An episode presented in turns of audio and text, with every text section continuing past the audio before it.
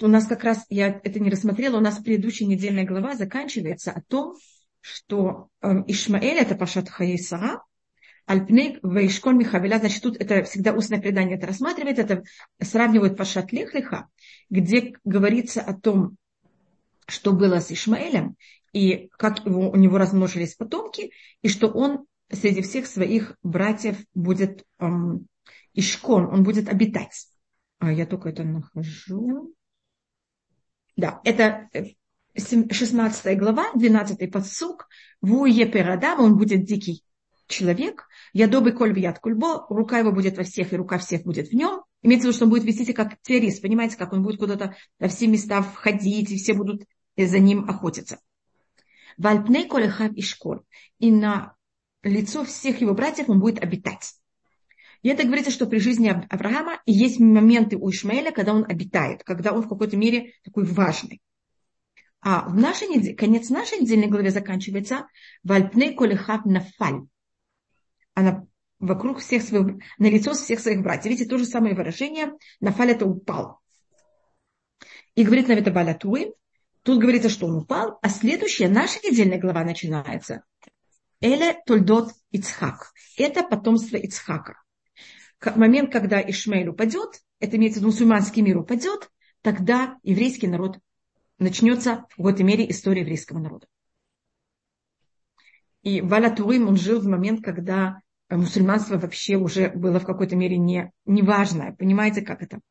И видите, как они уже... Это я, по-моему, говорила, что когда была маленькая, я читала все, что говорится. Мне было очень странно, потому что все говорят про мусульман, мусульман, мусульман. А я когда маленькая, не было вообще понятия мусульман, был западный мир, Восток, э, Россия, э, Америка. И, а все комментаторы говорят про мусульман.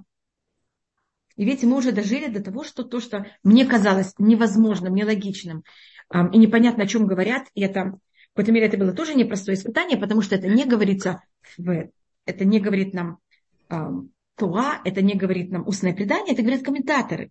И в какой-то мере кажется, ну, комментатор, может быть, он говорит о своем периоде, он, понимаете, говорит о своем времени.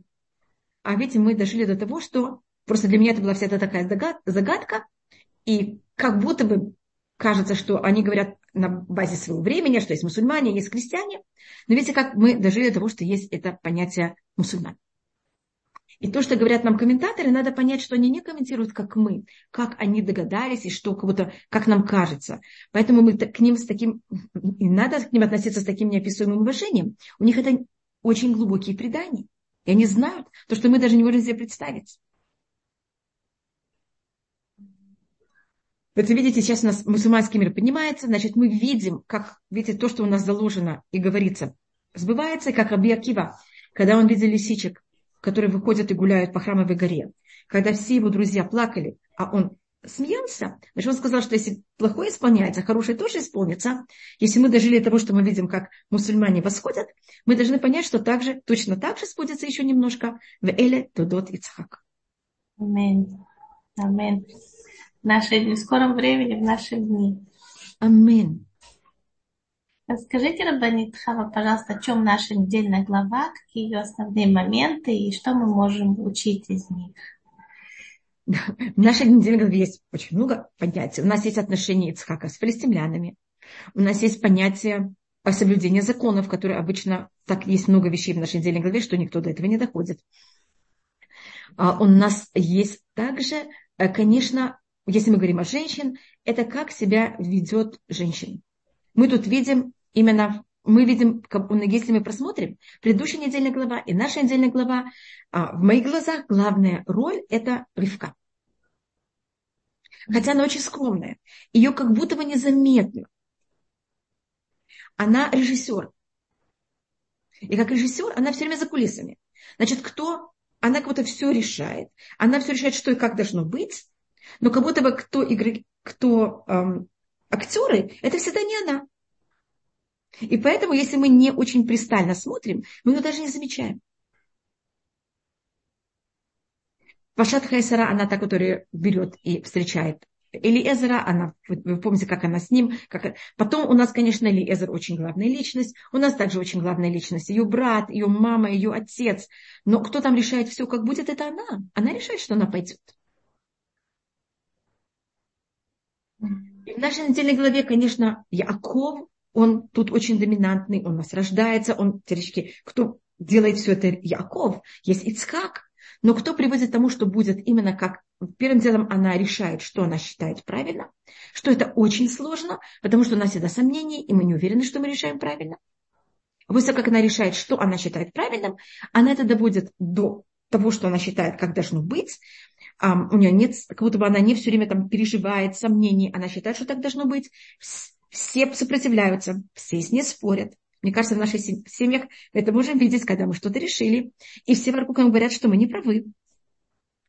И она это делает так, чтобы никого не задеть. Вы знаете, в, в Роша Шана, да? Что вы говорите? В, молитве праздничных, грозных дней, грозные дни на молитве, да, молитве. И есть такой, как это называется, акростих, есть Ицхак и Ривка в самом начале. Нахуй, нахуй. Что это символизирует? Это что, именно, что именно они там? Да, потому что это, это понятие суда. Ицхак – это понятие суда. Поэтому, значит, у, у Минхаг Сфарад, что это говорят каждый, каждый в шаббат и каждый праздник, они говорят это именно вот так, как это написано. А Минхаг Ашканас, это говорится только в Роша Шана и в Йом Кипур, потому что это называется, как вы сказали, грустные дни, и это понятие Медат один. И тогда мы выстраиваем Ицхака правильно. А так мы говорим то же самое, только Ицхак выставлен там в перепутанной форме, потому что мы не очень хотим понятие суда. Но ведь ривка это понятие милости.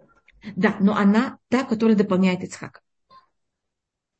То есть, как вы сейчас сказали, она не существует как будто сама по себе, она все время за кулисами, и даже ее понятие милости, оно тоже за кулисами как будто. Э, э, Всевышний сотворил мир так, что должно быть женщина и мужчина. Они могут существовать каждый в отдельности, но это не полноценность. Как Всевышний сказал, когда он сотворил человека, лотов йота адам леваду. Это нехорошо человеку быть одному. Для того, чтобы в мире была полноценность, нам нужно два. Мы сотворены как стадное существо. Нам очень сложно быть одни. И если мы одни, нам может быть легче, как будто бы. Но для того, чтобы для по-настоящему нашего развития, часто нам, мы хотим просто убежать от всего и спрятаться. Но это, ну тогда мы не, раз, не развиваемся. Для того, чтобы правильно развиваться, человек должен быть в обществе. Поэтому у нас мецвод есть между человеком и человеком, и между человеком и Всевышним, что этот человек может эти обе вещи сделать, когда он сам в пещере. Но есть на законы между человеком и человеком, которые невозможны, если человек в пещере. Можно я вам прочту Сукима, вы скажете, как это правильно понимать? Вы, вы и, и, и находился Ицхак Беграр. Я слышала вчера, что Грар – это то место, где сейчас находится Палестина. Это правда? Конечно. Грар – это вот именно это место.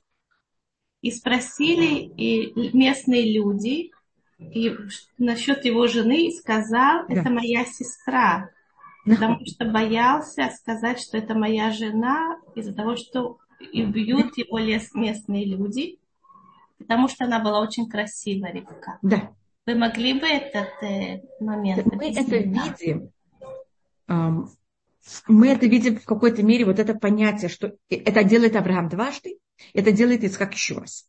Но в этот раз, так как в прошлый раз, когда это было с Сарой, Авимелех уже обжегся, это вопрос, это был тот же самый Авимелех или его сын, но не помнили, что было. Поэтому этот Авимелех, он уже не сразу забрал Ривку, как это было у Сары, а он все-таки немножко подождал. И поэтому Ривка не забрана. Значит, у нас тут есть понятие, как Авраам, Ицхак и Яков, они пробивают нам путь. Понимаешь, что И Авраам, конечно, на себя берет очень много, ему очень тяжело. У него есть это 10 испытаний. Ицхак в какой-то мере уже идет по протоптанном пути.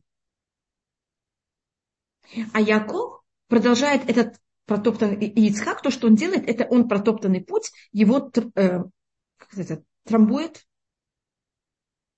А Яков, этот путь уже, он взят и про, трамбован. Извините, если не знаю, как можно спрягать. Но вы понимаете, что я имею в виду. И тогда Яков начинает другой путь. Другой? Да, немножко другой. Поэтому у нас часто Авраам и Яков, мы их рассматриваем без Ицхака. Потому что Ицхак, он тот, тот кто трамбовал. А Авраам и Яков, они создавали. И поэтому Яков, мы видим его совсем другой роли. Он уходит из Израиля. Он уходит потом, и потом он приходит. Потом, значит, этим он, он наоборот, чем Авраам. Авраам пришел. И Авраам потом ушел и сошел в Египет. Вот этот путь, сход в Египет Яков повторяет. Ицхак этого не повторяет. Значит, есть какие-то вещи, которые Яков повторяет Авраама, а есть вещи, которых он создает новые. Знаете, это если мы говорим очень глобально, это уже когда мы увидим Якова. Понимаете, тут у нас, это у нас теоретически Паша Тудот, хотя в ней очень много Якова, но она считается именно недельная глава Ицхака. Можно я вам задам вопрос? Его задала одна женщина, и я сказала, что я задам его вам. И не очень легкий вопрос.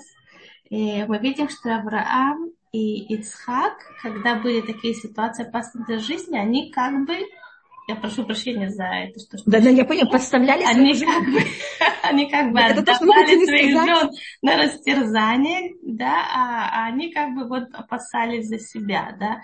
да.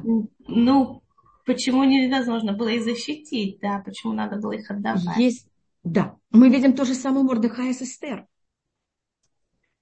Значит, если вы хотите, вы можете это расширить еще более. Кто так себя не ведет, это я. Он спрятал. Яков, когда встречается с Исавом, он идет первым. И он, вот за его тылом находятся его жены и его семья. А это мы встречаем у Авраама, это мы встречаем у Ицхака, и это мы встречаем у Мурдыхая. Мордыхай шлет Эстер.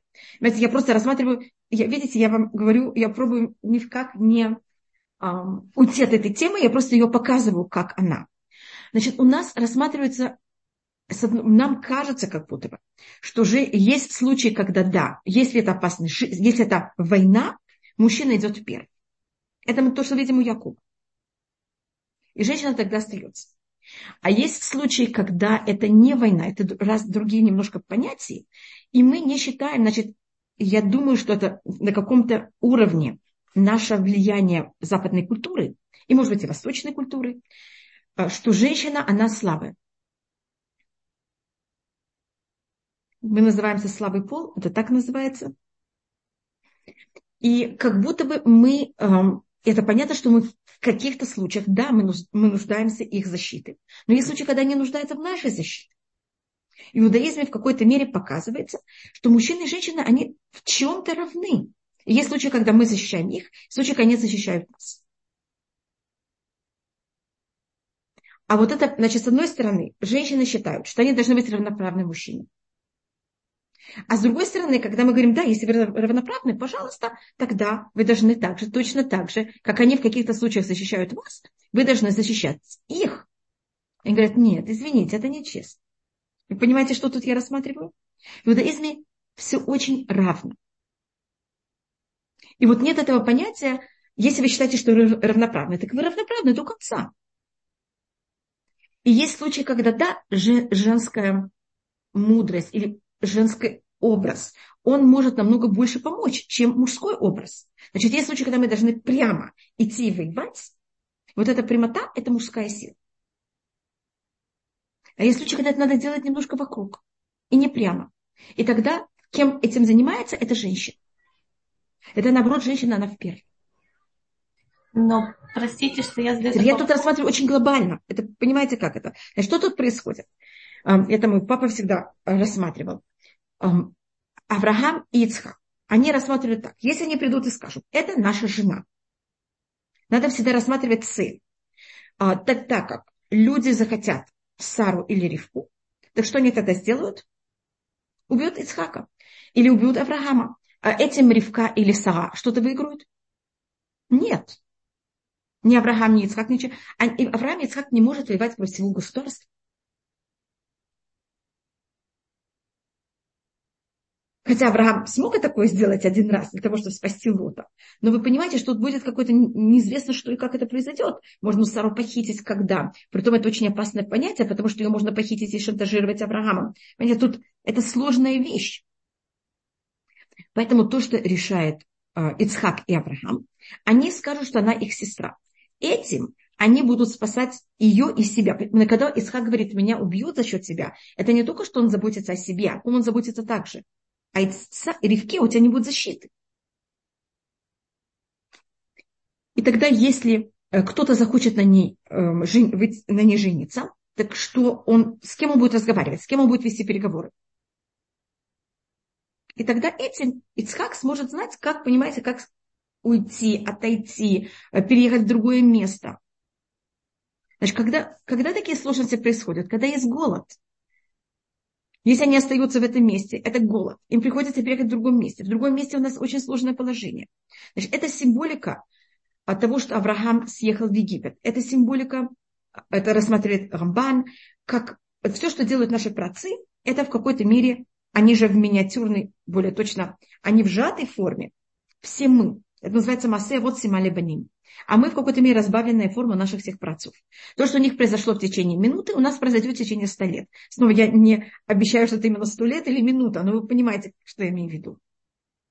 И поэтому, когда Авраам сходит в Египет, это понятие того, что весь еврейский народ в будущем сойдет в Египет. И Авраам как будто им протаривает, это называется путь. И то, что происходит с Сарой, это то, что будет происходить с еврейским народом.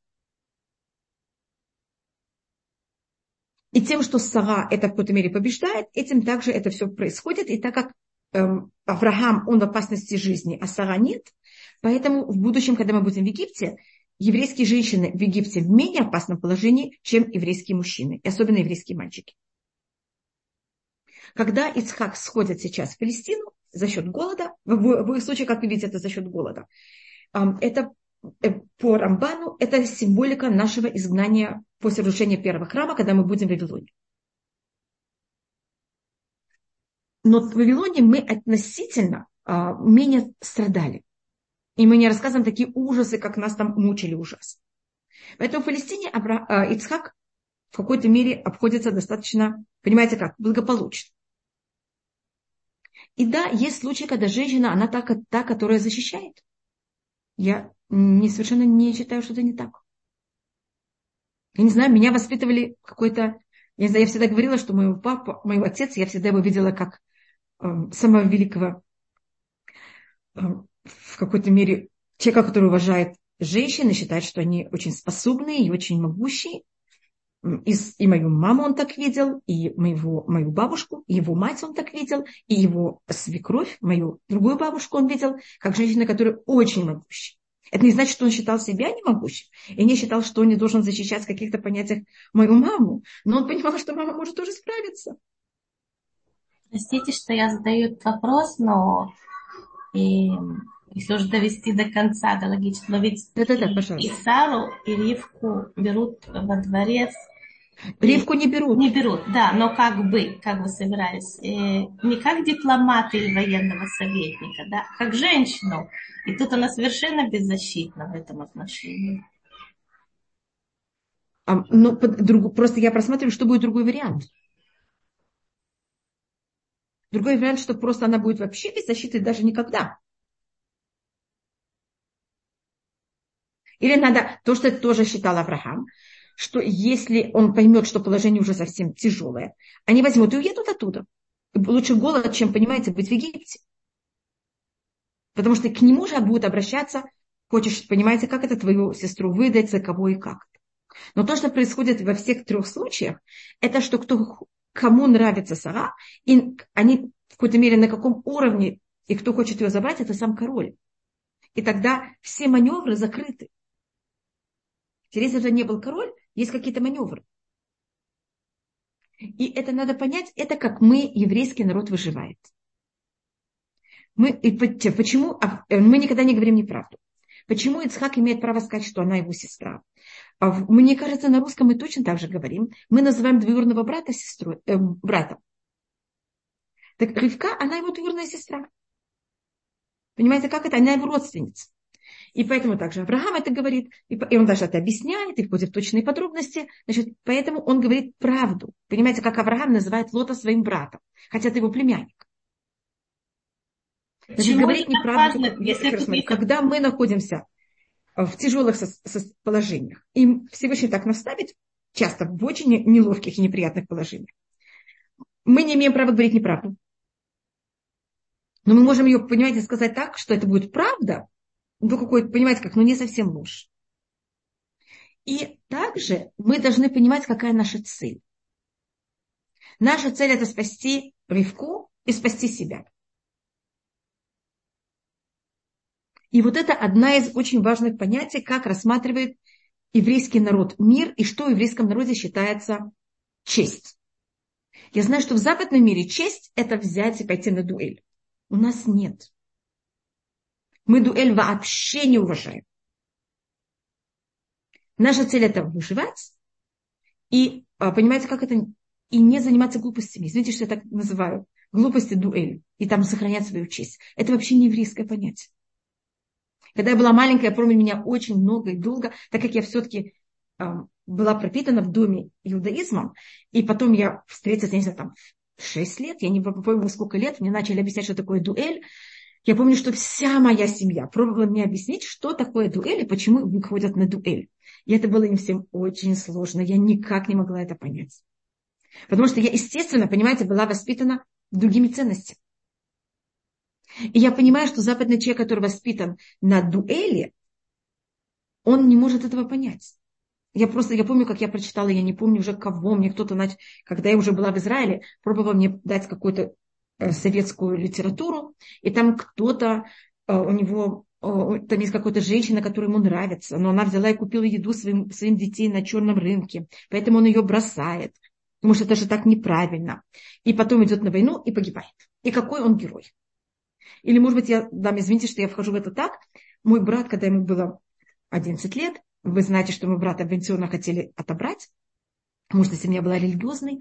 И тогда пришли к моему брату, э, как раз мамы не было дома, она была на работе, как преподаватель. Э, мой брат учился в, сказать, в школе, в вечерней школе, хотя он был такой маленький, ну, понимаете, там для того, чтобы соблюдать шаббат. И пришли, и там пришел кто-то, понимаете, из органов, и начал с моим братом разговаривать, и спросил, что ты читаешь моего брата. Мой брат был умный мальчик, он вытащил какую-то книгу, понимаете, совершенно там правильную, и они начали там читать, и там было то, что, что делать, если у вас оказывается, извините, что я не знаю, какая, я уверена, что это все знают, просто я такая незнайка, что делать с последней пулей. Вы на войне, и есть последняя пуля. Так если вы знаете, Сталин что считал, последняя пуля для тебя – а мой брат сказал, так как мы были воспитаны совершенно по-другому, брат сказал, зачем последняя пуля для меня? Последняя пуля должна быть врагу. Я хотя бы так и убью еще одного. И принесу намного больше пользы родине. А что будет со мной, это уже потом посмотрим. Значит, вы понимаете, наша логика другая. У нас нет понятия умереть, эм, как сказать, с честью. Вот эта честь у нас отсутствует. У нас есть цель. Цель убить врага. Как ты погибнешь, это совсем нас не интересует. Твоя цель – исполнить желание Всевышнего, не себя. Значит, в западной культуре кто центр Вселенной – это я. Есть понятие красиво центр Вселенной – это Всевышний. Там действительно есть понятие красиво. Есть, там есть понятие красиво умереть, да? Что это? Что вы говорите? Ну ладно. Да, вот это понятие умереть, и это воспевается, как они красиво умерли. А, девочки, можно было сделать что-то другое. У нас были тоже 35 солдат израильских, очень это Шаерет Ламедгей, которые погибли, когда они защищали, они не дошли до Гушатиона, они погибли. И они погибли настолько геро, героически, по-еврейски героически, что арабы, которые там были, потом писали о них э, целый, как называется, плачевный эм, стихотворение. И говорит о том, как бы они погибнуть, как эти евреи. Что вы говорите? Я говорю, это крокодиловые слезы. Ну ладно, ну все. Так это понимаете как? Потому что они там защищались. Но именно их цель была не последнюю пулю в себя, последнюю пулю в врагу. И довести дело как можно более до конца. Поэтому у нас Ицхак не думает, как он будет выглядеть в глазах всех. Он думает, как он может, у него есть цель защищать Ривку. И в какой форме и как он сможет ее защищать лучше всего. То же самое Авраам. Это понятно немножко, как это? Не как это будет выглядеть в глазах кого-то, а какая у меня цель. Защищать Ривку – это максимально, как я могу ее защищать. Банитхава вы часто приводите нам в качестве доказательства или как э, плана э, честь белого офицера. А да. тут, говорите, у нас нет понятия чести. Как, как О, вы эти два... Да, да. Да, честь белого офицера, это имеется в виду, что я, у меня есть моя честь и моя совесть. Но моя совесть, она перед Всевышним, а не как это будут рассматривать другие люди.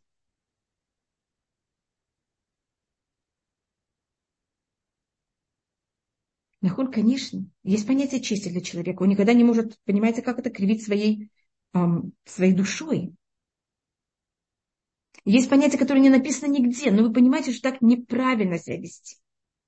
У нас это называется, я это называю честь белого офицера, в, символически это называется пятая часть Шурханаруха. Как вы знаете, у Шуханруха есть четыре части, а есть понятие пятая часть. Ее нету. Это вот это вещь, которую как вы должны понять, как себя вести.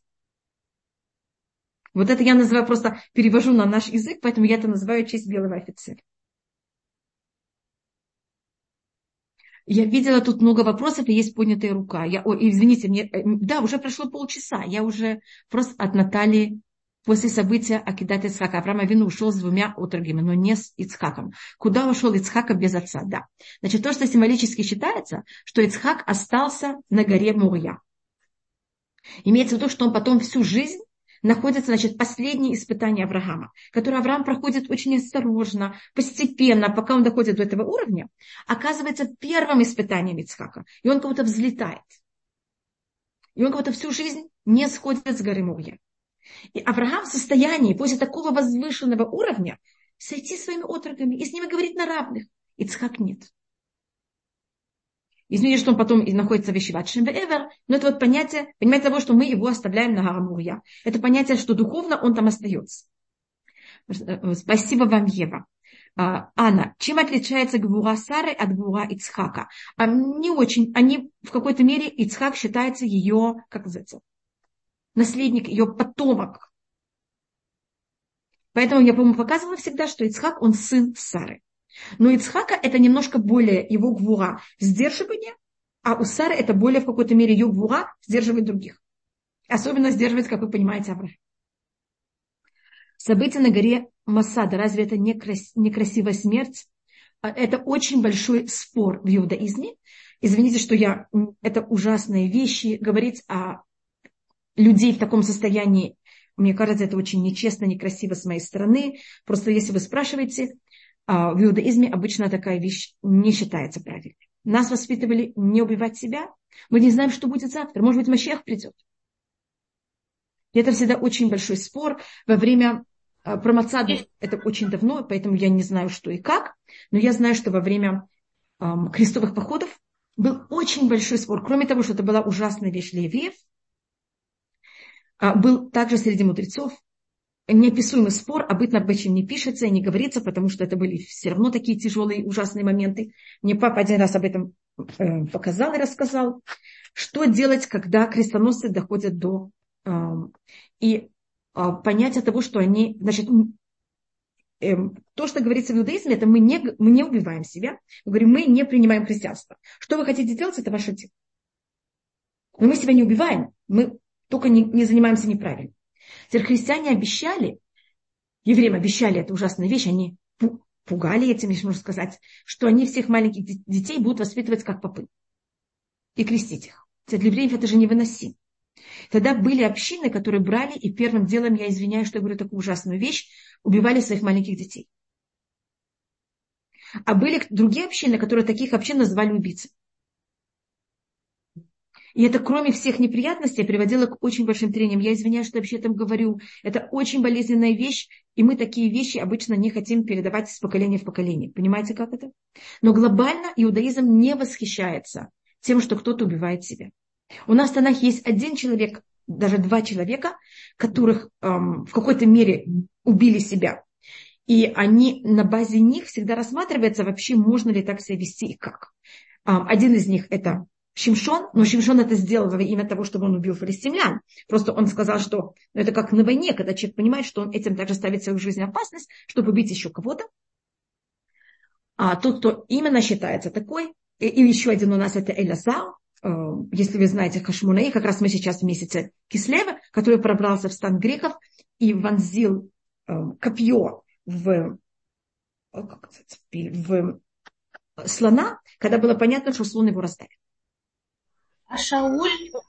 Что это? Шауль? Шауль. И, конечно, это кого я имела в виду. Шауль, он у нас именно тот, кто не во время, это тоже было во время войны, но он убивает себя не, не тем, что он убивает других, а только себя лично.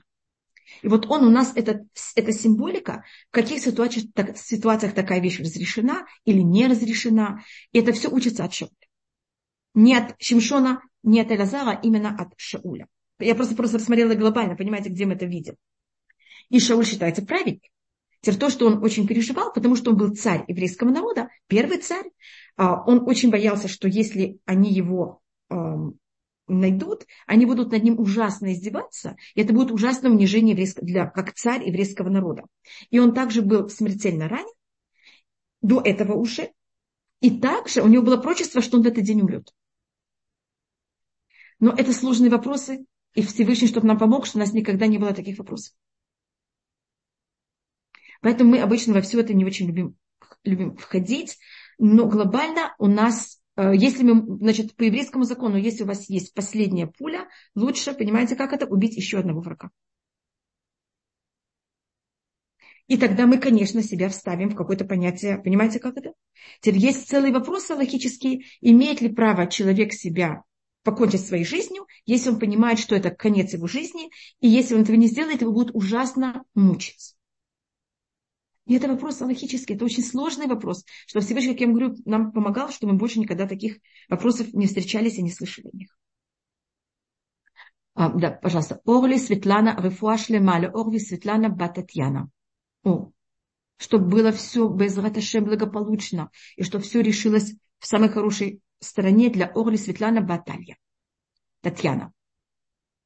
Эм, если по поводу Э, есть ли какие-то объяснения по поводу возраста Ривки? А я, по-моему, говорила о том, первым делом люди в то время, может быть, были немножко другие, но у нас есть кни- книга, хотите, я думаю, что я ее могу найти, если нет, хотите, можете мне поверить, это называется а, Седер Улам Раба, есть Седер Улам Раба, Седер Улам Зута, это книга устного предания, э, по преданию ее написал Раби Йосиф бен Халяфта, написано больше, чем 2000 лет назад, что Ривка, ей было 14 лет. У нас там есть целый расчет, как это доказывается. Теперь, почему говорится, что ей было три года? Потому что мы знаем, что Ицхак был во время Акидат Ицхак, ему было 37 лет, а когда он женился, ему было 40. Это говорится в нашей недельной главе. А и, мы, и рассматривается, что Ривка рождается символически во время Акидат Ицхак. А с 37 до 40, как вы знаете, это три года. А почему это так написано? Потому что, мне кажется, мы говорили, что до Акидат Ицхак Ицхак был не в состоянии жениться. Доброе утро. Скажите, пожалуйста, что означает, что Шимшон в Газе вырвал ворота и отбросил их из горы с Хеврон? Да, это понятие того, что Шимшон, значит, врата, врата Газы, это, значит, обычно то, что делает Шимшон на всех случаях, это он убивает филистимлян. Единственная вещь, которую он делает, не убивая филистимлян, а именно какой-то поступок унижения филистимлян, у него есть два. Один раз он сжигает им весь урожай, но это экономическое, экономический ущерб. Или когда он убивает людей, это физический ущерб. Понимаете, но это тоже какой-то ущерб, который мы воюем, мы воюем экономически, мы воюем физически. А когда он берет и с ним, э, вырывает ворота, врата газа и убирает их, это более символический поступок. Этим он кого-то унижает газ. И тем, что это переносится в Хеврон, это вот понятие того, что он забирает, понимаете как? Забирает э, силу э, газы еврейскому народу. А мать Шимшон по преданию звали Цлальфуни. Это имя находится в книге Вивреамим, и там у нас говорится, что она была потомок колена Иуда, поэтому у нас есть предание, что мать Шимшона была из колена Иуда, а его отец был из колена Д. Цлаль Фе. Вместо Х напишите Фе. Так вы можете написать Т в конце, можете без Т в конце, но это вместо Х напишите, пожалуйста, Фе. Может быть, есть еще, как, если есть больше вопросов. Цлаль пони. Цлаль фо. Не п, извините, а ф, ф. Цлаль, и только после л, без л. Цля, после, не без и. Можете поставить там мягкий знак, если хотите. Цлальфуни, точно. Или цальфуни, или цальфунит. Это как ее обычно называют. А если um, человек боится, что он не выдержит испытания, все равно те общины... Чтобы это, это вещь, которую надо спросить раввинов. Это очень сложные вещи, очень тяжелые вопросы. Это вопросы, понимаете, как в жизни и смерти. И это, если, если это разрешено, это разрешено. Если нет, он считается самоубийцей. Понимаете, он даже не хоронится а, в еврейском, он хоронится за, за, как сказать, за забор на еврейском кладбище. А, что, как я говорю снова, что Всевышний нам помог, чтобы не было таких вопросов. И это спросить надо очень великих раввинов. Потому что что может... Такие моменты я, человеку скажу, некого спросить. Я вам скажу, какой случай, когда мне папа рассказал. Когда папа сидел в тюрьме, папа сидел с 51 по 53 год. Это была одна девушка, которая, мне кажется, ей было где-то 17 лет, 18 лет, молодая девушка. Я, по-моему, рассказывала вам об этом. Я там взяла, что-то продала, ее взяли, посадили, дали ей там 10 лет. Она понимала, что она выйдет, всю семью опозорила. И она покончила с собой. А на завтра Сталин получил, понимаете, кровоизлияние, и всем вышли по амнистии. Мы никогда не знаем, что может произойти. Мы и у иудаизма есть эта вера, что Мощех может прийти в любую минуту. И мы верим, что Всевышний может нас спасти в любую минуту. Спасибо. Смотрите, я не хочу ни о ком ничего говорить. Значит, мой монет рассматрив, значит, рассматривается, в каких ситуациях это разрешено, в каких... Но это, это очень сложные вопросы, и это выше моих возможностей ответить.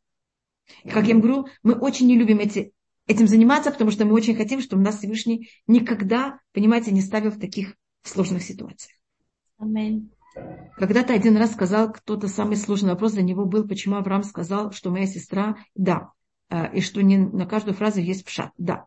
Это с тем, что душа входит в тело, что она в плену определенном, находится объяснение, вопрос для всех ли истории, это или только для Авраама, Нахон, и у нас а, также рассматривается, что, э, ну, снова это когда мы говорим уже на очень высоком уровне, а, что у нас есть всегда очень много уровней, но в Торе есть такое понятие, что эн амикаю цевдей пшуто, что все, что находится в Торе, мы должны рассматривать это на простом уровне также и учить от этого также. Поэтому я тоже рассматриваю это на простом уровне, конечно, от Пашат Хаисара, вообще в Зоре это все рассматривается, что происходит с душой и как и что это. И любое место в Торе есть 70 уровней. А, а ревнитель, он ревнует за честь Всевышнего, то есть это разрешено, да, конечно. Это канаут, но у канаут есть очень много правил. И без раташем я не знаю, когда мы дойдем и будем ли это рассматривать. Это у нас пашат, это всегда символика пашат пинкас. Это можно, может быть, рассмотреть также в какой-то мере в пашат вайшлах, когда мы говорим про Шимона Леви, который убили город Шхем. громко, громче говорить. Хорошо, я постараюсь. Вас хорошо слышно. Это... Вас хорошо слышно. Да? О, спасибо. Да. Это, эм, значит, если вы хотите, у нас есть законы ревнителя. Ревнитель должен это делать только во имя Всевышнего, не имея никаких личных интересов. Если у него есть минимальный личный интерес, он не имеет права это делать. Он также должен себя, он называется ревнитель, только если он ставит свою жизнь в опасность. Если я не ставлю свою жизнь в опасность, и я ревнитель, вы знаете, это очень выгодно. Тогда человек не получает э, титул ревнителя. И ревнитель должен, перед тем, как он решает это делать, он должен это решить, пойти спросить, спросить равина и только потом это делать. А если я это решаю и не спрашиваю равина, я никогда не могу знать, это правда или просто моя какая-то, понимаете, всплеск эмоций. Поэтому Шимон Белеви, Яков им говорит, почему меня не спросили? когда это все происходит, и особость Пинхаса, который считается вот самый э, какой-то правильный ревнитель, он, когда это решает, приходит и спрашивает Муше. И только после того, как Муше ему дает разрешение, он это идет и делает. И обычно что происходит? Это или у нас есть всплеск эмоций, и мы делаем никого не спрашивая, а если мы идем спрашивать, по дороге у нас почему-то всплеск эмоций утихает.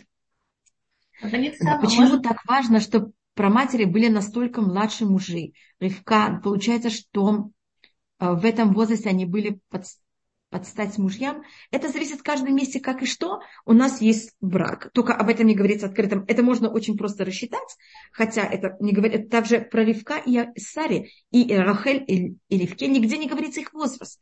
Это все рассматривает устное предание. И у нас есть все возможные браки. Если вы знаете, в, у у нас есть предание, э, это тоже можно рассчитать, как мы рассчитываем также возраст. То, что я сейчас говорю, это еще легче рассчитать, потому что есть на это намеки в Торе. Мирьям была старше своего мужа на 40 плюс. Поэтому есть все возможные браки. И у нас это не всегда только в сторону мужа или в сторону. Понимаете, у нас есть и то, и другое. И у нас есть также брак, когда жена была намного старше мужа. И не один такой брак. Просто я говорю про Мирьям, потому что это очень легко, легко просчитать. А про Ицхак, про Ривку э, и Ривка, э, Сара, э, Рахель или А, у нас нет никаких намеков. Только про Сару, извините, про Сару у нас есть намеки, потому что про Сару мы знаем, что она умерла, когда было 127 лет, и мы видим примерно сколько Авраама, и понимаем, что какая у них была примерно разница. А, а всех других у нас даже нет в Торе никаких намеков о возрасте. Да. Теперь я вижу, что Малка подняла руку, до этого еще кто-то другой поднял руку, что я не помню ее имя. Ванитхава, может быть, есть еще моменты в недельной главе, которые мы не рассмотрели, которые вы считаете, что важно их отметить? Я человек, который мне кажется все очень важным, и я никогда не имею, мне очень тяжело психологически какое-то место в Торе выделять вместо какого-то. Понимаете, как для меня это кажется очень некорректно, поэтому я, поэтому я прошу вас всегда, чтобы вы со мной разговаривали, потому что э, я не могу, я ощущаю всегда, что у меня нет э, какого-то разрешения или какого-то права а что-то выбрать вместо чего-то другого, потому что тогда будто я чему-то одному даю более важно, чем другое. Другое для меня, любой, любое слово в Торе, оно имеет ту же самую важность.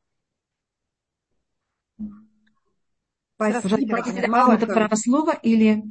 Малка, пожалуйста, у вас есть возможность задать свой вопрос. Да. Добрый, добрый день, Рабанит Хава. Спасибо Пожалуйста. за хороший урок.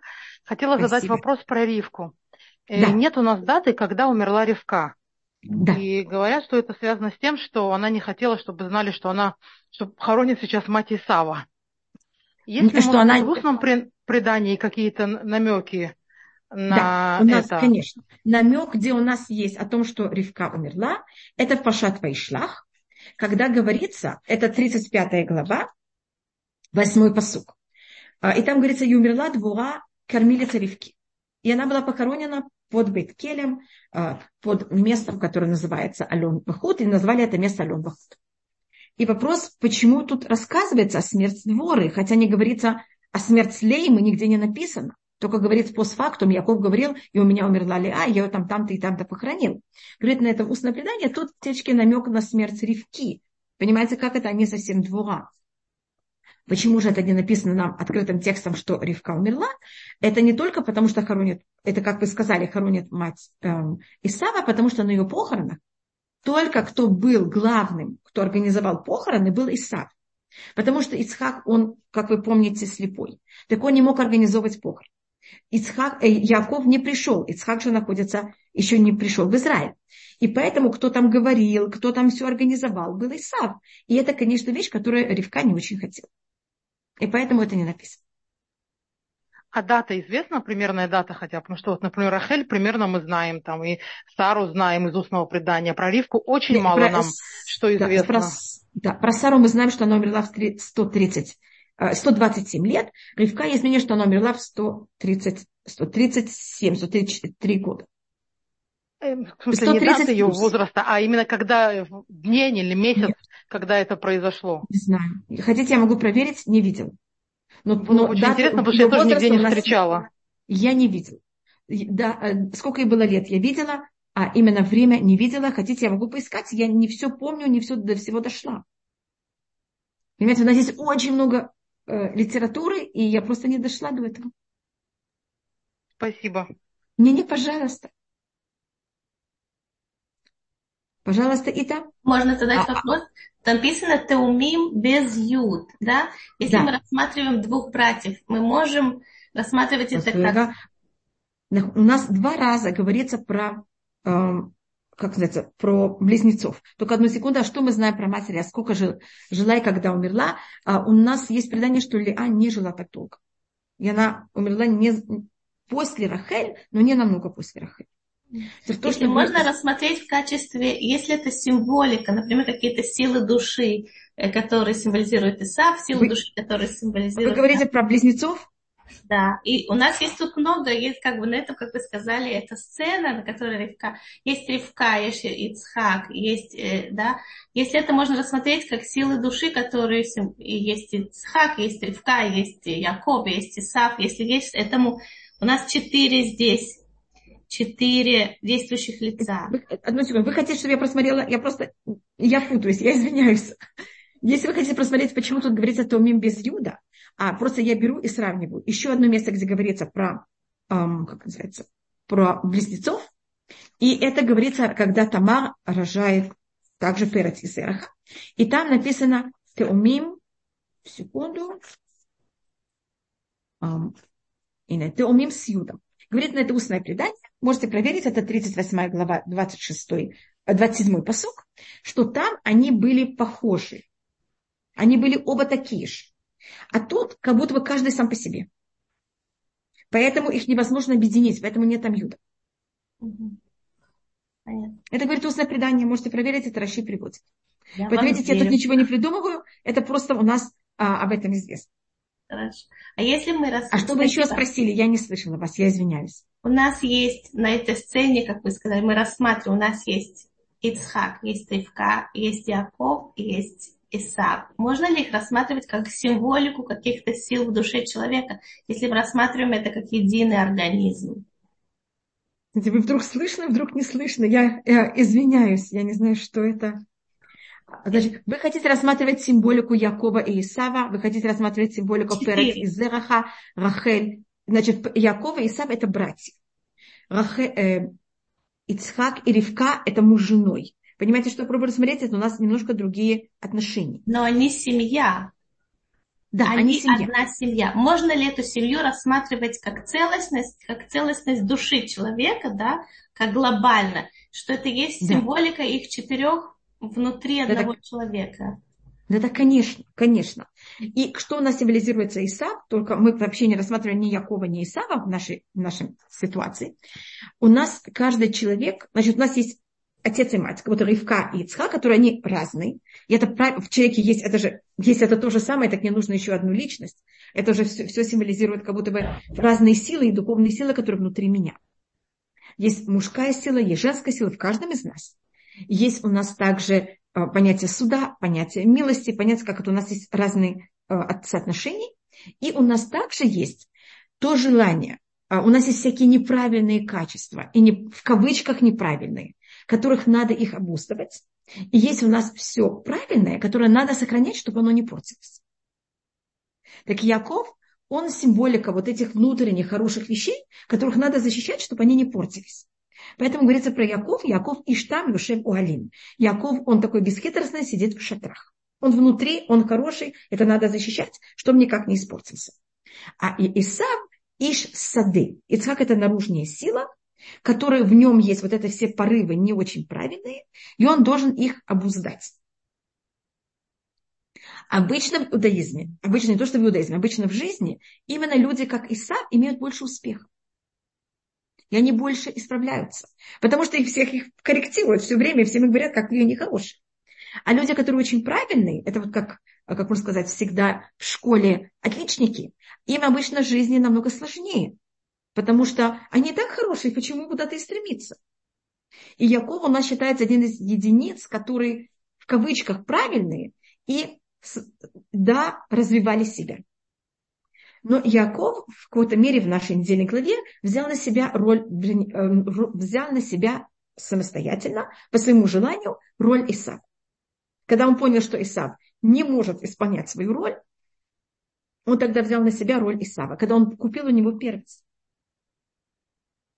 И момент, когда вы это покупаете, вы не можете покупить только то, что вам хочется. И поэтому Яков, он в какой-то мере должен в своей жизни брать и развивать обе стороны. И внутреннюю сторону, и наружную сторону.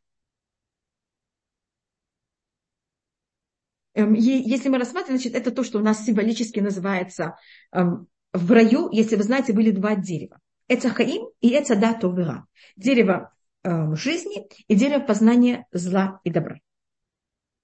Так есть дерево жизни, это вот это понятие, и он говорит то, что было внутри рая. Это какое-то мое внутреннее понятие, то, что добро, абсолютная жизнь, абсолютное добро, которое мы должны сохранять. И есть вот это понятие зла и добра, которое перемешано, которое мы все время должны заниматься тем, что мы это берем, просеиваем, хорошее делаем, неправильное не делаем, что-то очень непростая, сложная работа. И считается, что Исав – это то, что символизирует Эцадату Вера, а Яков – это то, что символизирует Эцхахаим. Яков – это древо жизни, вот он тоже должен, понимаете, я просто говорю, что у нас это такая символика. А Яков должен сохранять то, что правильно, а Исав занимается полем. На иврите, э, что вы делаете, когда вы занимаетесь полем? Вы землю обрабатываете. Земля – это я. Я сотворена из земли. Если вы замечаете, у нас есть как будто бы две также, э, это начинается с Кайна и Гебеля. Кайн обрабатывает землю, землю надо обрабатывать, надо ее переворачивать, надо ее, понимаете, что делать? Это больно земле бедной. Сеять в ней что-то, вырывать. А то, что делает Гебель, он занимается скотоводством. Скот, когда вы скотовод, вы его холите, вы его кормите, вы его поете, вы ничего с ним плохого не делаете. Может, потом кто-то другой, но вы сами только о нем заботитесь. И Иса выбирает себе должность Каина. Он продолжает Каина, он занимается земледелием. Иш сады. Но он только добавляет еще одну вещь, как и Каин. У него он охотник. Охотник занимается также убийством. Он ловит. Понимаете, как это? А Яков, что он будет делать у Лавана? Он будет заниматься скотоводством. Он продолжает путь Гебеля. Яков, у нас почти все працы занимаются скотоводством. Только Авраам будет заниматься, у него будут э, его пастухи. Авраам сам не занимается скотоводством. Нет, это не Авраам. У него есть пастухи, которые занимаются скотоводством. А Яков, Муше, Давид, они сами пастухи. И они сами пастухи не своего скота. Они пастухи кого-то другого. Это немножко разница между Авраамом, Яковом, э, Итро и Давидом. Давид занимается скотоводством своего отца, и то своего тестя, а Яков, он на не, не рабочий, который его наняли. Вернее, он сам себя нанял. Для того, чтобы, понимаете, отработать за своих жен. Я вижу, что Анна Гулько подняла руку.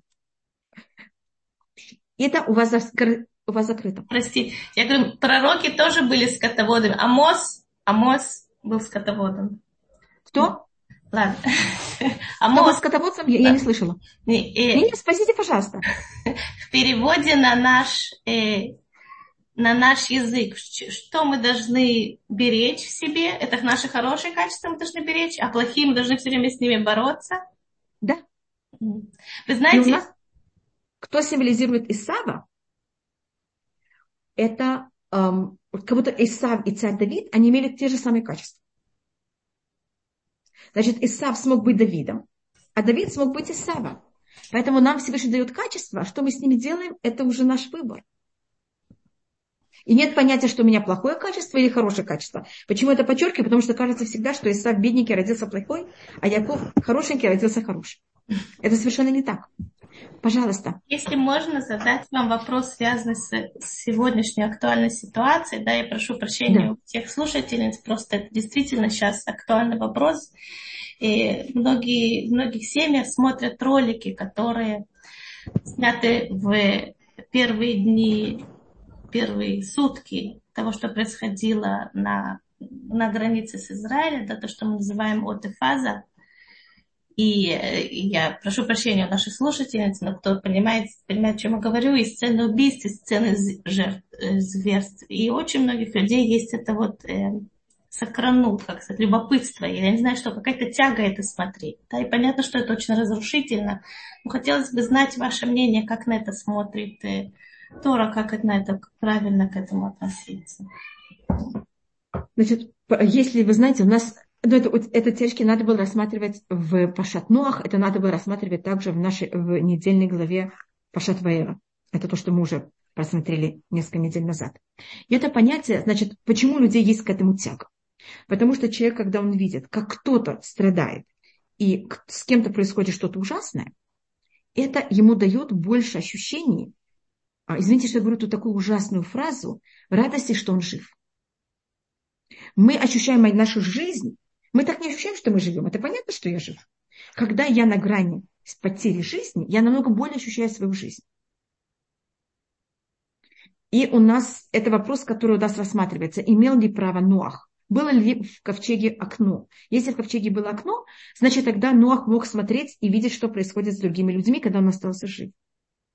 По другому мнению, там, там было окно, но он не пользовался окном как светом, а там был драгоценный камень, который освещал ковчег, а окно только он пользовался для того, чтобы а, там кто-то мог выйти или войти, там птичка или кто-то. То же самое с Лотом. Вы помните, что Лот, ему было сказано, что нельзя смотреть ему и видеть, как с дом э, уничтожается. И когда его жена взяла, повернулась и посмотрела, она превратилась в столб соли. А Авраам говорится, что он встал на завтра утром и посмотрел, и имел право видеть. Поэтому э, первым делом мы тут говорим про праведь, не про злодеев, но э, вот это ощущение, я извиняюсь, что я не знаю, я пробую это сказать не слишком грубо, но в этом есть какое-то ощущение, э, извините, что я, я не хочу говорить такие ужасные слова, но в какой-то мере какого-то злорадства. Видите, с ними произошло так, а я остался жив. И вот это ощущение, оно, оно считается очень строго, очень строго запрещенным. Видите, жена Лота превращается в столб соли. Вот если вы это видите, и кроме того, эти люди, надо понять, если для них это уважение или наоборот это унижение их. Если, чтобы Всевышний спас нас, чтобы даже не было такой мысли ни у кого. Но чтобы вы продумали о себе, вы бы хотели, чтобы это кто-то видел? Если мы это показываем, и сейчас это Израиль первый раз в истории показывает, это для того, чтобы просто защищаться, чтобы просто весь мир видел. И такая вещь у нас, да, разрешена, потому что это для того, чтобы спасти остальных. И также э, взять и воевать в честь их. Это у нас есть один случай, когда это в конце Паршат книги Судей, когда там есть наложница, которая а, изнасилована и умирает, и тогда ее муж, который совершенно неправильная личность, но эту вещь по преданию он делает правильно, он ее разрезает на части и шлет всем коленом, и тогда происходит война в честь ее, а, во имя ее чести. И тогда такая вещь разрешена. Значит, поэтому то, что сейчас делает израильское государство, когда он это показывает, это как будто в честь убитых, Такая вещь разрешена. А другая вещь – это проблема. В моих глазах это очень большая проблема. Теперь, если это вы хотите сделать для того, чтобы понять, насколько это люди ужасны, но мы знаем, что они ужасны. Нам не надо это видеть, чтобы понять, насколько они ужасны.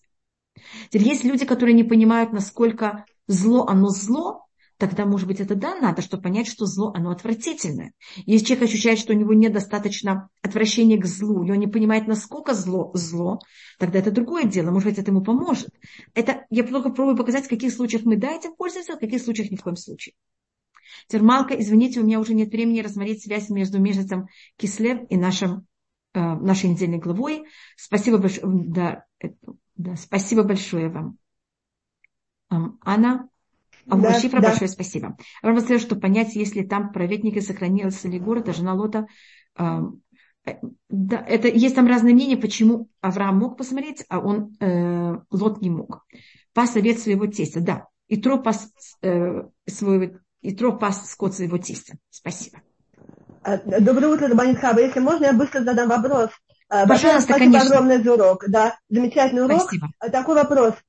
Почему Ривка пошла спрашивать в Ешиву Шема Эвера. Ведь э, у него был э, муж Исхак, который был наверняка на более высоком уровне, и еще был жив Авраам, как я понимаю. Почему она не спросила у них, почему она как бы не только скрыла то, что она узнала в Ешиве, но она еще и как бы это самое естественное для женщины посоветоваться с мужем, спросить его.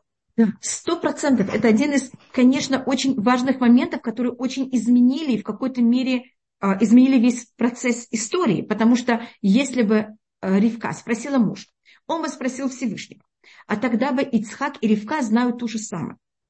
Так как Ривка взяла и пошла и спросила Шемве Эвера, происходит тут такая, такой перекос. Есть что-то, что знает Ривка, которая понимает, что Ицхак намного выше ее, и намного выше, чем Шемве Эвер. Но она и знает сейчас что-то, что Ицхак не знает. Она не человек, который придет и скажет Ицхаку, который величайший пророк, и она считает, что Всевышний, если захочет, сам ему скажет, дорогой Ицхак, я знаю что-то, что ты не знаешь. Она это не хочет говорить, она не хочет унижать Ицхака. С другой стороны, если она получила это прочество, она должна им пользоваться. Это понятно, как это тут такая непростая вещь.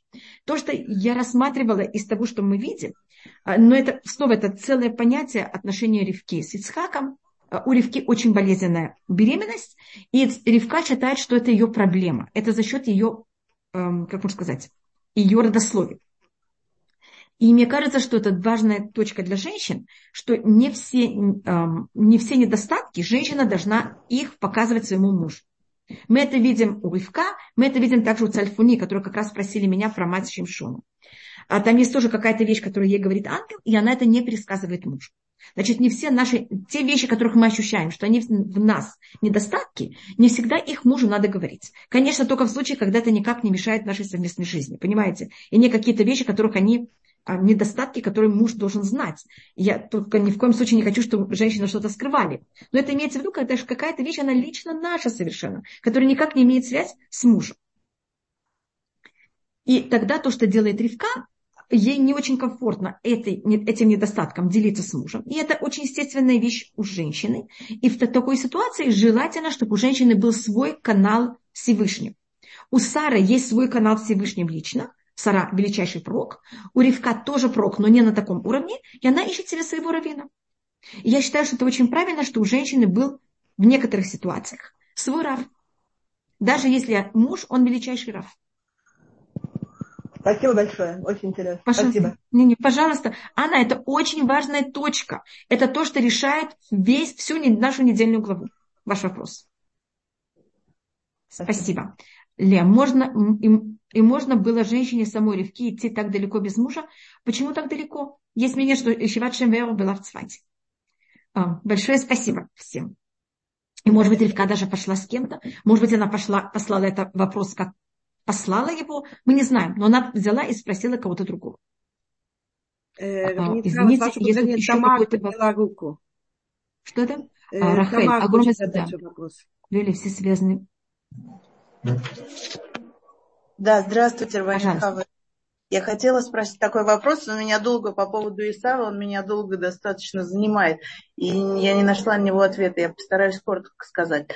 Э, вот ну, то, что Исаав, да, он же воспитывался в такой семье, да, бетах, что, естественно, у него были, ну, дворим то э, хорошие качества и какие-то отрицательные качества, да, и обычно когда родители как бы концентрируются на положительных качествах ребенка, да, и их как бы поднимают, то ребенок знает, что он хороший, и потом эти качества, хорошие качества и, и знания его, то, что он хороший, они ему помогают дальше как бы э, справляться со всякими своими негативными качествами, работать над ними, да. Вопрос у меня такой, почему у Исава это не произошло? То есть Ривка Ривка видела только отрицательное, или что, то что там произошло, почему, почему произошла такая вещь, что Исав стал тем, кем он стал, скажем так. Да, значит, я сейчас не рассмотрю, в чем это, я просто говорю глобально. У нас есть какое-то ощущение, и мне кажется, это вещь, которая нас очень подавляет и нам очень мешает нашей жизни, что мы как родители, мы как жена отвечаем за другого человека. Значит, если бы я как мать была лучше, если бы я как мать более рассматривала то-то и то-то, если бы я, тогда бы мой сын был другим. Или если я как жена сделала бы то-то и то-то, мой муж был бы таким-то и таким-то. Есть у меня, конечно, ответственность за ребенка и на каком-то уровне, может быть, за мужа, но намного меньше. Но мы должны понять, что у другого человека есть абсолютный выбор. И Исаак говорит устное предание, который жил между двумя праведниками. У него был мужской пример, у него был женский пример. Потому что, видите, мы же, у нас, как я говорю, у нас внутри есть эм, стремление и к какому-то женскому началу, и к этому мы более эм, склонны быть под влиянием, под мужским влиянием более. И это не помогло Исаак. Значит, это был его выбор. И почему я так говорю? Это у нас есть предание, что был другой человек, его звали Увадья, который был э, потомок Исава, который он э, служил Ахаву и Изабель, это были э, царь и королева э, Израиля, и они были оба совершенно негодные. И это на него не повлияло. Говорит, после предания, видите, Овадья, на него не повлияло влияние э, Ахава и Изабеля, видите, снова мужчина и женщина, и женщины, а с другой стороны у нас есть Иса, который тоже ему не помогло влияние Ривки и Ицхака. Есть и другие комментарии, я тут рассматриваю это глобально. И мне, я не знаю почему, но мне кажется, что очень часто родители женщины ощущают очень большую ответственность. Да, у нас есть громадная ответственность перед нашими детьми, перед отношениями, как, если мы могли бы как-то вести себя лучше и в какой-то мере за счет этого все бы было лучше. Но есть грань, э, есть предел, граница этому, этой ответственности. У другого человека есть выбор. Пример, который можно рассмотреть женщине, жене, это а, у нас, хотя устное предание говорит, что все зависит от жены, и если мужчина праведник или злодей, зависит от жены. А с другой стороны, у нас есть пример величайшей праведницы. Она одна из семи женщин-прочиц. Это Авигайль, которая была мудрейшая женщина. О ней говорится Туват Сехель. Это понятие мудрости, о которой не говорится ни о ком. Говорится, что она была одна из четырех красавиц мира. Она была одна из семи женщин-прочиц. И у нее муж, первый ее муж Наваль, он подлец. И она ничем не может помочь. И, конечно, она выходит замуж за Давида. Всевышний говорит, все, достаточно тебе мучиться от этого, понимаете, подлеца, идемте поделим. Значит, почему я это рассматриваю? Я более поднимаю этот вопрос для того, чтобы спасти наш, нас от ощущения э, неправильного, неправильной ответственности и ощущения вины э, и брать ответственность за других людей. Есть грань всего.